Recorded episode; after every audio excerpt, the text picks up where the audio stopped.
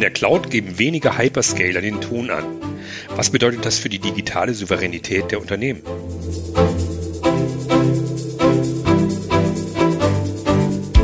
Heute geht es im IDG Tech Talk von Computerwoche, CRU Magazin und Channelpartner um das Thema digitale Souveränität. Herzlich willkommen, liebe Zuhörerinnen und Zuhörer. Mein Name ist Heinrich Faske und ich freue mich, dass ich heute Stefan Sick hier begrüßen darf. Stefan Sick ist Chief Product Officer der Software AG und er ist dort auch Vorstandsmitglied.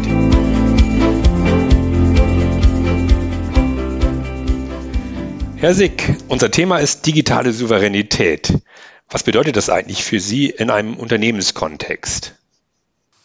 Ja, in einem Unternehmenskontext sieht es ja natürlich so aus, dass man natürlich, äh, sag ich mal, geschäftskritische Abhängigkeiten womöglich vermeiden möchte. Und äh, in der digitalen Welt ist es nun mal so, dass sich die sogenannten Hyperscaler, also die ganz großen Cloud, globalen Cloud-Anbieter, ähm, in weniger Stückzahl durchgesetzt haben. Also es gibt eine äh, signifikante äh, Konzentration, äh, vielleicht auch Machtkonzentration, wenn man so sagen will, des Angebots, insbesondere von cloud-basierter Infrastruktur, Compute Power und äh, Speicherkapazitäten für Daten.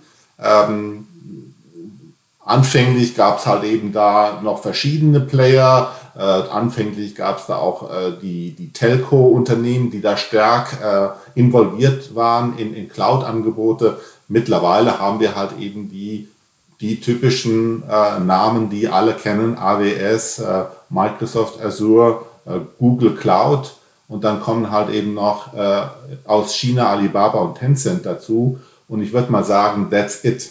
Ja, ja wenn, ich, wenn ich da mal einhaken ja. darf, das ist ja für die IT-Branche, insbesondere für die Unternehmensanwender eigentlich nichts Neues. Die Namen haben sich nur geändert. Früher mal hießen die Player IBM, Microsoft und SAP und wir hatten eine ähnliche Diskussion. Was ist jetzt der Unterschied? Ja, äh, das, das stimmt, äh, das stimmt sogar und da, da würde ich Ihnen äh, zustimmen. Das ist auch etwas, was ich auch immer gerne in die Diskussion werfe, dass es ja auch früher starke Abhängigkeiten gab, zu, zum, zum Beispiel auf der Betriebssystemebene. Ja, so viele Betriebssystemanbieter hatten wir ja auch nicht oder haben wir ja auch nicht. Das gleiche gilt für Datenbankanbieter. Ich glaube, der Unterschied ist jetzt natürlich, dass früher war die Abhängigkeit in-house. Ja? Man hatte alles äh, bei sich zu Hause im Rechenzentrum und man hatte zumindest gefühlt äh, die Hand drüber. Ja? Jetzt äh, in der Cloud ist alles ausgelagert. Ja? Das äh, ist vielleicht gar nicht mehr so ein Riesenunterschied, aber es ist vielleicht von der, von der Wahrnehmung her, von der Psychologie her was anderes. Ja? Plötzlich äh, bin ich jetzt nicht mehr Herr der Dinge, auch wenn ich es früher auch nicht wirklich war, aber ich bin jetzt auch physisch nicht mehr Herr der Dinge und das ist vielleicht schon noch eine andere Qualität. Ja. Jetzt gibt es natürlich, sagen wir mal, durch die großen Cloud-Provider eine ganze Menge Vorteile, die sich Unternehmen auf keinen Fall entgehen lassen möchten.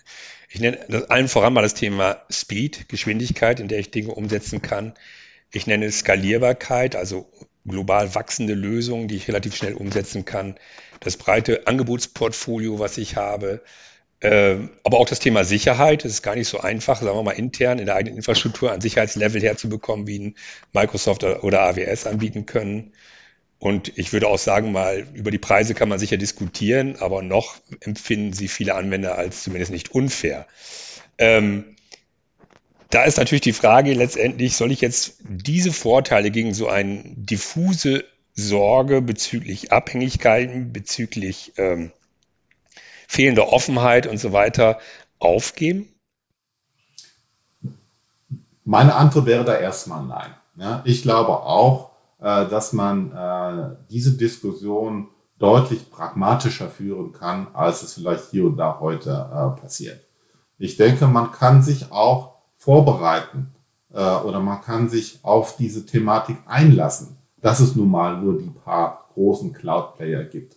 Äh, und man kann sich überlegen, wie kann ich diese Abhängigkeit, ja, die vielleicht da ist oder vielleicht gar nicht so sehr da ist, trotzdem eine Abhängigkeit, wie kann ich die managen? Ja? Äh, wie kann ich vermeiden, dass diese Abhängigkeit mir heute oder in Zukunft wehtut? Und eine Möglichkeit, äh, ich habe das mal verglichen mit, mit einem Investment-Portfolio-Manager, ja, der ja auch nicht alles auf eine Karte setzt, der ja auch nicht alles auf eine Aktie setzt, sondern der versucht, das Risiko zu streuen. Das heißt, er investiert in mehrere Aktien, er investiert möglicherweise auch in Immobilien oder in Commodity. Ja, also diese Diversifizierung des Risikos. Das, denke ich mal, ist auch eine valide ID, äh, Idee in der Cloud. Dass ich mache jetzt nicht alles nur bei X und nicht alles nur äh, bei Y, sondern ich mache mal dieses bei X und dieses bei Y und dann mache ich noch eins mehr. Bei der äh, Verwendung der Cloud achte ich einfach darauf, dass ich nicht unnötigerweise äh, harte Verdrahtungen mache. Ja? Also Abhängigkeiten von mir aus erzeuge, die nicht notwendig sind. Ja? Dass ich also zum Beispiel äh, die magische, die, die magische Idee von APIs nutze. Ja? Ähm, das war immer so über, über viele Jahre hinweg so eine Art Hygienefaktor äh, in der, in der IT-Branche. Ne? Aber hier ist es mehr als nur ein Hygienefaktor. Hier ist es, hier ist es Entkopplung über APIs, die Möglichkeit, Wechselkosten in den Griff zu kriegen. Also äh, auch das ist auch wichtig, glaube ich, für Verhandlungen mit den Hyperscalers, zu sagen, okay, das gefällt mir nicht, ich kann auch woanders hingehen. Aber das muss natürlich glaubwürdig sein. Und wenn ich äh, glaubwürdig dann auch darstellen kann, dass diese Wechselkosten, dass ich diese Wechselkosten im Griff habe, weil ich halt eben eine gute Entkopplung hinbekommen habe, dann ist es eine gute Sache. Das wäre eine Sache. Das andere ist, ich würde heute definitiv vermeiden, dass meine Entwickler in einem Unternehmen Sachen in der Cloud bauen, die es eh schon gibt.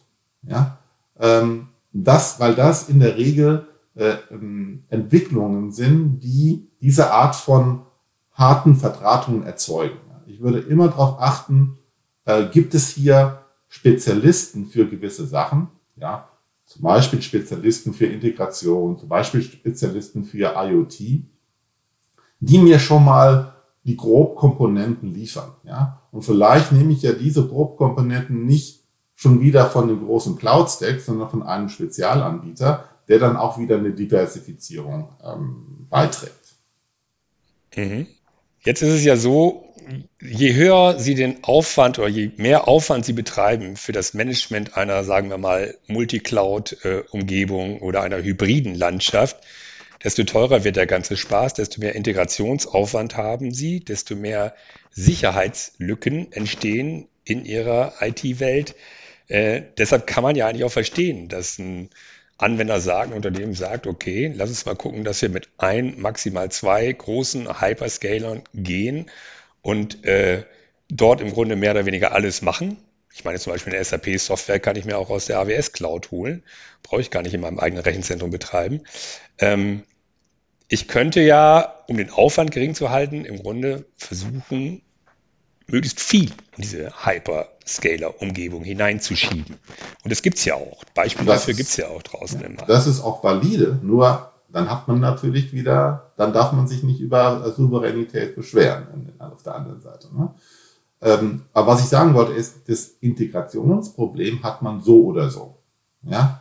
Ähm, wenn ich jetzt aus meinem Rechenzentrum äh, große Teile meiner IT in die Cloud verlagere und dann andere Teile noch äh, on-premise habe, und wenn ich dann im Zuge in dieser Cloud-Migration gewisse Teile meiner Applikationslandschaft ähm, abschalte und dafür neue Cloud-Services nutze, das ist ja äh, sowieso ein, ein Aufbrechen der Integration, die ich früher mal hatte in meinem Rechenzentrum.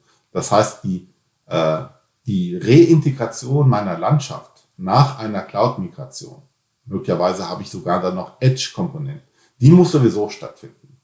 Und es gibt heute Technologie, die gar nicht mehr so einen großen Unterschied macht, ja, ob jetzt ein Cloud-Service auf AWS oder auf äh, Azure oder auf Google läuft bezüglich der Integration der. Ja. Mhm. Vielleicht können Sie noch mal präzisieren, welche Risiken denn eigentlich entstehen, wenn ich im großen Stil auf einen, maximal zwei Hyperscaler setze. Ich meine, diese diffusen Sorgen, Login-Effekt und so weiter habe ich, aber ich glaube mal, wahrscheinlich vermuten Sie genau wie ich, dass eine Microsoft und auch eine Amazon noch einige Jahre länger im Markt sind. Da entstehen eigentlich keine Themen, vermutlich. Äh, welche Risiken gibt es dort aus Ihrer Sicht? Sind es Preisspiralen, die da in Gang gesetzt werden können? Äh, wo, wo glauben Sie, müssten Anwender aufpassen? Man muss definitiv bei den Kosten aufpassen. Es ist ja so gut wie alles ähm, consumption-based, also äh, konsumorientiert, was man dort als, äh, als Cloud-Services äh, mietet. Und äh, es ist nicht so ganz einfach, einen guten Forecast zu machen, eine gute Vorhersage zu machen, wie sich diese Kosten weiterentwickeln in der Zukunft. Ja? Ähm, nicht vom Volumen her und auch nicht vom Pricing her. Ja? Letzteres ist definitiv äh, eine Sache, die man als, äh, als Anwender der Cloud nur ganz wenig im Griff hat. Ne? Es sei denn, man hat halt eben, wie schon vorher gesagt, gute Verhandlungsposition ja, und ein glaubhaftes Argument auch wechseln zu können, wenn es zu teuer wird. Ne? Ähm, aber der, der Preis selber ist, ist schwierig äh, zu beeinflussen. Das, äh, ähm, das Volumen der, Ver, der, der Verwendung, das kann gerne mal außer oder da, da gibt es definitiv das Risiko ähm, außer, außer Kontrolle zu bekommen. Das andere große Thema ist natürlich Datensicherheit ja, und Privacy. Ja. Also das ist nochmal eine ganz andere Kategorie, ähm, das ist natürlich auch nur zum Teil eine technische Frage und zum anderen Teil natürlich auch eine, äh, wie soll ich sagen, eine geopolitische Frage fast schon. Ja? Mhm. Das ist schon. Ja, wir wissen ja äh, alle, dass die amerikanischen Geheimdienste relativ neugierig sein können, sagen wir mal. Ähm, jetzt gibt es ja die europäische Initiative Gaia X, also die Idee eines europäischen Datenraums. Die zahlt natürlich vor allem auf diese zweite Thematik Sicherheit ein, also Datenschutz und Sicherheit. Ähm, ist das aus Ihrer Sicht ein Projekt, was wirklich äh, äh, valide ist, wo Sie wirklich glauben, dass sich dort Dinge verändern können? Bis jetzt ist es für mich so ein bisschen Papiertiger, man hört nicht so viel. Ich meine, zunächst einmal muss man ganz klar sagen, dass Gaia X ein, ein, ein richtiges Problem adressiert und ein richtiges Thema adressiert. Insofern ähm, denke ich mal, tun wir alle gut, Gaia X zu unterstützen. Natürlich ist es, äh, ist es, ein, ist es ein schwieriges Unterfangen, ja, auf europäischer Ebene alle diese Aspekte unter einen Hut zu bekommen. Ja. Ähm, und ähm, ich habe dann auch schon im, im Kontext von Gaia X gehört, ja, wir wollen ja vermeiden, dass es kein deutsch-französisches Abhängigkeitsproblem dann gibt. Ja. Das ist natürlich äh, äh, dann absolut, äh, es ist eine sehr schwierige, äh, wie, wie alle ähm, ähnlich gelagerten europäischen Themen schwierig sind. Ja, so ist auch dieses Thema schwierig. Und ich kann da nur appellieren, mit einem gehörigen Maß an Pragmatismus daran zu gehen. Und das ist zumindest äh, unser Beitrag in Gaia X, dass wir auf der Arbeitsebene versuchen, wirklich ähm, pragmatisch ähm, äh, zum Beispiel ähm, Entkopplung nach vorne zu, äh, zu treiben, ähm, API-Standardisierung nach vorne zu treiben, und halt eben, ja, die Welt retten an der Stelle ist äh, ein schwieriges Unterfangen. Mhm. Sie betonen ja hier mehrfach das Thema API, API Management. Ähm, können Sie mal kurz beschreiben, mh, mm, wie das in einem, sagen wir mal, durchschnittlichen Unternehmen aussehen sollte? Braucht man eine eigene API-Management-Infrastruktur und Plattform, um das zu betreiben? Oder kann man das teilweise auch auslagern? Also Infrastruktur im Sinne von Hardware äh, braucht man keine besondere, definitiv. Das ist ein rein logischer Layer. Ja? Ähm, man braucht sicherlich ähm, Tools und, ähm, und ähm, äh, eine Lösung, um APIs zu managen, APIs zu definieren, klar zu definieren, das ist das Wichtigste, die Definition, dass sich das nicht ändert. Ja? Und natürlich die Ausführungs- Maschine dahinter. Ja? Also das API-Management hat zwei Komponenten. Einmal äh, eine, äh, eine Methode, wie in einem Schaufenster diese APIs zu, zu präsentieren für diejenigen, die sie verwenden sollen, das sogenannte API-Portal. Und dann natürlich, äh, wenn ein API jetzt angesprochen wird, äh, die Durchführung der Logik des API, also sogenannte API Gateway. Die Kombination braucht man und es ist gut, wenn man auch in der Lage ist, ähm, von der äh, API-Präsentation mehrere Gateways von verschiedenen Herstellern auch zu unterstützen. Ja? Ähm, das ist sicherlich eine, eine, gute Sache. Ansonsten ist es eine, ähm, eine, eine Frage der, ähm, hm, was sind die wichtigen, ähm, immer wiederkehrenden und auch vielleicht für Geschäftsprozesse relevante Interaktionsschnittstellen intern, aber auch B2B, also mit anderen Unternehmen. Ja. Das sich mal klar zu machen, ist, glaube ich, eine sehr gesunde und eine sehr wichtige Aufgabe, die früher, wie ich schon vorher sagte, so ein bisschen nice to have war, aber heute immer mehr auch äh, geschäftskritisch wird. Weil der Trend geht da auch ganz klar in die Richtung einer Monetarisierung von APIs. Ja. Und äh, es, äh, wir sprechen ja sehr viel über die Kommerzialisierung von neu entstehenden Daten, Maschinendaten, IoT-Daten, Supply Chain-Daten, Lieferketten-Daten. Und die Frage, wie kann ich diese Daten jetzt relativ neu in den Unternehmen ja anfallen, ja? Und das sind ja komplett andere Daten als die ERP-Daten, wie eine Bestellung oder eine Rechnung oder ein, ein Auftrag, ähm, dass ich diese neue Art von Daten auch transformiere in einen geschäftlichen Mehrwert, ja, dass ich Businessmodelle, Geschäftsmodelle kreiere auf diesen Daten und nicht selten äh, sind diese Geschäftsmodelle ähm, ja keine fertigen Anwendungen, sondern APIs, die zur Verfügung gestellt werden. Und dann ist die Frage, wie, wie messe ich die Verwendung von APIs, wie kann ich das monetarisieren? Mhm. Mit anderen Worten, man muss eigentlich den, den Wandel hinbekommen, dass man APIs wirklich als ein Asset Richtig. betrachtet, als ein Richtig. Produkt, das auch vermarktet werden ja. kann. Genau. Ja. ja. Wie, sind, wie weit sind da die Unternehmen aus Ihrer Sicht? Ähm, ich glaube, das ist äh, der, der Reifegrad der Unternehmen ist ein Spiegelbild der, äh, des Reifegrads der Digitalisierung allgemein. Ja? Ähm, und äh, die Unternehmen sind natürlich hier ein Stück weit auch in einem Wettbewerb. Äh, ich sage immer, das ist ein Rennen zwischen Industrieunternehmen, die in Richtung Software gehen wollen, die sich Software-Expertise aneignen wollen, vielleicht aus der Vergangenheit wieder aneignen wollen, ja, also softwarebasierte Angebote parallel zu ihren traditionellen Produkten, äh, die auch dann eine kommerzielle äh, Funktion natürlich haben. Ne? Das heißt, die Industrie muss Software werden und auf der anderen Seite gibt es die Software-Player, die mehr und mehr lernen, wie eine Industrie funktioniert. Ja? Und, und, wir kennen ja die, die, die, die immer wieder äh, zitierten Beispiele, aber ich tue es trotzdem nochmal, ne? weil es mir wichtig immer zu sagen, dass zum Beispiel Amazon als Händler, in Anführungszeichen, ja, ja eigentlich ein Softwareunternehmen ist, ja?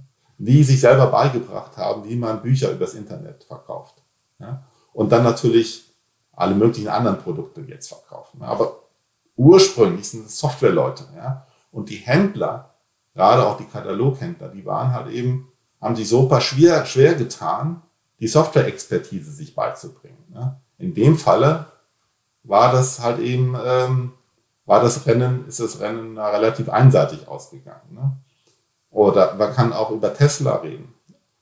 Ja, die bauen Autos, klar, ja, aber eigentlich bauen sie ein Auto um eine Software herum, wenn man so will. Ja. Und sie nutzen das Auto als Kanal, um Software zu verkaufen. Ja.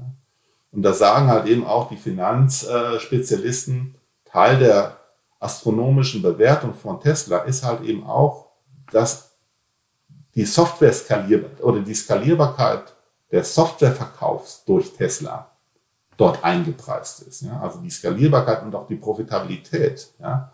Und, äh, und jetzt haben wir ja auch die, ganz aktuell auch die Diskussion in Deutschland, wie können jetzt die großen deutschen Automobilhersteller ähm, Software-Expertise aufholen ja? und selber auch mal, davon profitieren, dass das Auto perspektivisch ein, ein Vehikel ist, und, um auch Software zu verkaufen. Da, da, kleiner Exkurs. Werden die das hinbekommen? Kann man aus einem Industrieunternehmen, aus dem Automotive-Sektor plötzlich ein Softwareunternehmen bauen, was ja zum Beispiel eine Volkswagen gerade versucht? Alles andere als das zu versuchen, wäre, glaube ich, äh, nicht der richtige Weg. Ich kann nur sagen, ähm, ob das jetzt Automobilhersteller sind oder, oder andere Industrieplayer. Ähm, wir als Software AG, wir sehen uns ganz klar als ähm, jemand, der dort unterstützt, ja, der die, die Software, Software Stacks, ich vermeide das Wort Plattform, weil das immer gleich so riesig wird, ne? also Softwarekomponenten liefert, die man schon mal nicht selber bauen muss. Ja? Und derer gibt es sehr, sehr viele. Ja? Ob das jetzt im Integrationsgeschäft ist oder im, im, im IoT ist. Ja? Dass man einfach sagt, liebe äh, Industrieunternehmen, ihr könnt euch auf das konzentrieren, was wirklich für euch domänenspezifisch ist. Ja? Und baut nicht nochmal eine Gerätekonnektivität und nicht nochmal eine IoT-Datenmanagement. Das ist alles schon da. Ja? Konzentriert euch dafür darauf, welche Art von Software am Ende das softwarebasierte Geschäftsmodell unterstützt. Und so viel wie möglich können wir und andere Softwareunternehmen liefern, was sozusagen den, den Unterbau angeht. Mhm. Spielt es eigentlich überhaupt eine große Rolle, ob ich jetzt eine Public Cloud Infrastruktur dahinter stehen habe oder ob ich eine eigene Infrastruktur dahinter stehen habe? Äh, letztendlich geht es doch eigentlich darum, Sie haben es gerade selber wissen, wir reden über APIs, wir reden über Komponenten, wir reden über Container-Technologien und um das Zusammenfügen von Software-Bestandteilen, äh, Frameworks etc. Ähm, ist es dann in einer hybriden Welt, sage ich mal, in einer Best-of-Breed-Welt überhaupt noch relevant, darauf zu gucken, kommt das jetzt aus der Public Cloud oder kommt das aus der Private Cloud? Ja, das, ich glaube, das, das Thema ist halt eben, wie teuer und wie nutzbringend ist der eigene Betrieb eines Rechenzentrums. Ja. Und das war ja einer der großen Treiber für die Cloud äh, Adoption, ja, für, für, für den Weg in die Cloud, dass die Unternehmen sagen, hey, diese ganze, diese ganze IT-Welt, ja, was bringt mir das eigentlich, ne? dass ich da riesige Rechenzentren habe, die auch immer schwieriger sind zu betreiben, weil sich der, manchmal diese, diese Technologiespirale, die dreht sich ja immer schneller. Ja? Und dann reden wir über Virtualisierung, am nächsten Tag reden wir über Container und dann am nächsten Tag reden wir über Kubernetes. Das sind alles ähm, nicht so ganz einfache Themen, die man alle mal erstmal für sich äh, sozusagen sortieren muss äh, als Rechenzentrumsleute. Und äh, die, äh, sag ich mal, die Verlockung zu sagen, ach, das tue ich mir alles nicht mehr an, inklusive des ganzen Einkaufs von Hardware und der ganze Ärger dabei, weiß ich nicht, ja, das einfach mal wegzunehmen und sagen, hey, da ist jemand, der bietet mir das als Service an. Das ist schon, das ist schon, glaube ich, eine, eine real, ein realer Benefit, der, der, der ist absolut äh, nicht zu unterschätzen. Mhm. Ähm, vielleicht zum Schluss nochmal, wie wandeln sich denn dann eigentlich die Aufgaben für eine interne IT im Unternehmen, wenn sich die Welt in verschiedener Hinsicht verändert? Also einmal haben wir natürlich das ganze Public Cloud Spektrum, was da reinkommt. Wir haben aber auch so Themen wie Altanwendungen, die wir beherrschen müssen. Äh, wir haben diesen Trend, dass die Produkte, die wir anbieten, immer stärker digitalisiert werden. Das heißt, Produkt-IT spielt eine Rolle. Äh, in alle Richtungen muss die IT ausstrahlen. Und oftmals habe ich zumindest den Eindruck, ist ein bisschen viel, was da gerade auf diese das Teams stimmt. zukommt. Das stimmt. Äh, äh, und ähm, ich sag mal, für uns als Software AG, ja, ist es so ein bisschen, wir, wir kehren wieder zum Ursprung zurück. Ja. Also vor 50 Jahren ungefähr haben wir angefangen, mit Adabas und Natural einer Datenbank und einer Programmiersprache an Unternehmen zu liefern. Und diese Unternehmen haben dann auf dieser Technologie Anwendungen gebaut. Damals gab es noch kein SAP, noch kein CRM und so weiter. Dann gab es natürlich der, die große Welle der Standardisierung von Geschäftsapplikationen. SAP natürlich, im ganz großen Stil. Plötzlich gab es diese Anwendungen, die vormals auf diese Technologie selbst gebaut wurden, von der Stange quasi. Ja? Und das hat natürlich äh, dazu geführt, dass die IT-Abteilungen sehr viel weniger bis gar nicht mehr selbst entwickelt haben, sondern ähm, sich in einer, sage ich mal, Software-Implementierungs- und Betriebsorganisation ähm, verwandelt haben. Ist jetzt ein bisschen übertrieben, aber groß und ganzen. Ja. Und über viele Jahre hinweg war das so. Jetzt äh, kommt es wieder zurück. Ja. Warum kommt es zurück? Weil jetzt plötzlich äh, die Daten, die neu zum Beispiel über IoT anfallen, ähm, auf, auf diesen Daten gibt es keine Standardapplikation. Jedenfalls noch nicht. Und es ist sicherlich so, dass auf sehr absehbare Zeit das nicht so sein wird. Ja? Das ist eine grundsätzliche Frage, ob es überhaupt standardisierbar ist. Jedenfalls gibt es diese Applikation nicht, die ich heute auf Maschinendaten, auf, äh, äh auf Lieferkettendaten, auf Roboterdaten aufsetzen kann. Ja? Das heißt, es kommt wieder die Frage zurück, liebe IT, baut mal eine Applikation darauf. Ja? Und die, die IT-Organisationen sehen sich sehr stark jetzt in der Herausforderung, wieder neu Softwareentwickler einzustellen. Nicht nur SAP-Administratoren, ja, und das nur ist nur in Anführungsstrichen natürlich, ne, sondern Leute, die jetzt, was weiß ich, eine, einen, äh, einen Softwareangebot machen, das eine, eine, eine Maschine ausgestattet ist mit einem Service, der äh, auf einer Software basierend dem Nutzer dieser Maschine es einfacher macht, zu erkennen, wie effizient die Maschine zum Beispiel ist. Ja? Und das vielleicht nicht nur Maschinen äh, lokal, sondern vielleicht sogar werksglobal und vielleicht sogar bei großen Konzernen werksübergreifend. Ja? Das ist eine, das ist eine, eine riesen, sag ich mal, eine, ein riesen neuer Korridor für Software, ja, der äh, noch so gut wie gar nicht in den, ausgestattet ist mit, mit fertigen Applikationen. Ja. Wobei natürlich viele Firmen jetzt hergehen und sagen, wir investieren in Low-Code-Umgebungen, Citizen ja. Development und ja. so weiter und versuchen uns an der Stelle zu helfen, sagen das, wir mal, mit schnellen, einfach gestrickten Lösungen. ich bin ein großer, ein großer Fan von Low-Code, solange die Aufgabenstellung mit Low-Code zu bewältigen ist. Ja? Äh, es ist ja noch, ist ja immer noch so, dass erstmal eine Anforderung kommt und dann kommt die Lösung. Ja? Es kommt oft vor, dass Softwareleute zum, zum Kunden gehen und sagen, hier ist die Lösung, wo ist dein Problem? Und dann findet man raus, dass diese Frage nicht so zielführend ist. Ja? Erst kommt das Problem und dann kommt die Technik. Ja? Ähm, und wenn das Problem so ist, dass das beileibe nicht mit Low-Code zu implementieren ist, dann nützt mir Low-Code nicht wenig. Ja? Also ich kann ja nicht sagen, ich, ich, ich reduziere jetzt meine Problematik auf die Machbarkeit von Low-Code-Tools. Ich glaube nicht, dass das der richtige Weg ist. Ja? Ich denke, wie immer, es, es gibt da eine Grauzone von Themen, die man gut mit Low-Code machen kann und damit ist man sicherlich auch schneller, einfacher und besser als alles, äh, was weiß ich, mit der mit, mit welcher Programmiersprache auch immer zu programmieren, aber es wird auf jeden Fall, da bin ich mir hundertprozentig sicher, äh, noch ganz, ganz viel Anforderungen geben, wo man wirklich, äh, sag ich mal, High-Code-Mechanismen haben muss. Aber der Punkt äh, von vorhin möchte ich nochmal wiederholen. Selbst wenn ich High-Code-Anforderungen habe, die Frage ist, wann fange ich damit an? Fange ich bei Null an oder setze ich auf gegebenen, schon verfügbaren Komponenten auf ja, und versuche nach aller Möglichkeit äh, meinen High-Code-Anteil erst dort anzusetzen, wo es für mich interessant wird, deutsch gesagt. Vielen Dank. Gerne. Vielen Dank für das Gespräch. Vielen Dank, Stefan Sick von der Software AG. Machtkonzentration ist ein großes Thema im Cloud-Markt. Wir haben es gehört. Ähm, die Hyperscaler haben eine enorme Dominanz und es wird auch so bleiben. Es geht jetzt darum, dass man diese Abhängigkeiten aktiv managt. Da gibt es aber diverse Möglichkeiten. Insbesondere ist es vernünftig, harte Verdrahtungen zu vermeiden und eine API-Strategie zu entwickeln. Ähm, denn es geht auch darum, die Wechselkosten im Zweifel im Griff zu behalten. Ja, meine Damen und Herren, wenn Ihnen der Podcast Tech Talk heute gefallen hat, dann würde ich mich freuen, wenn Sie ihn abonnieren würden.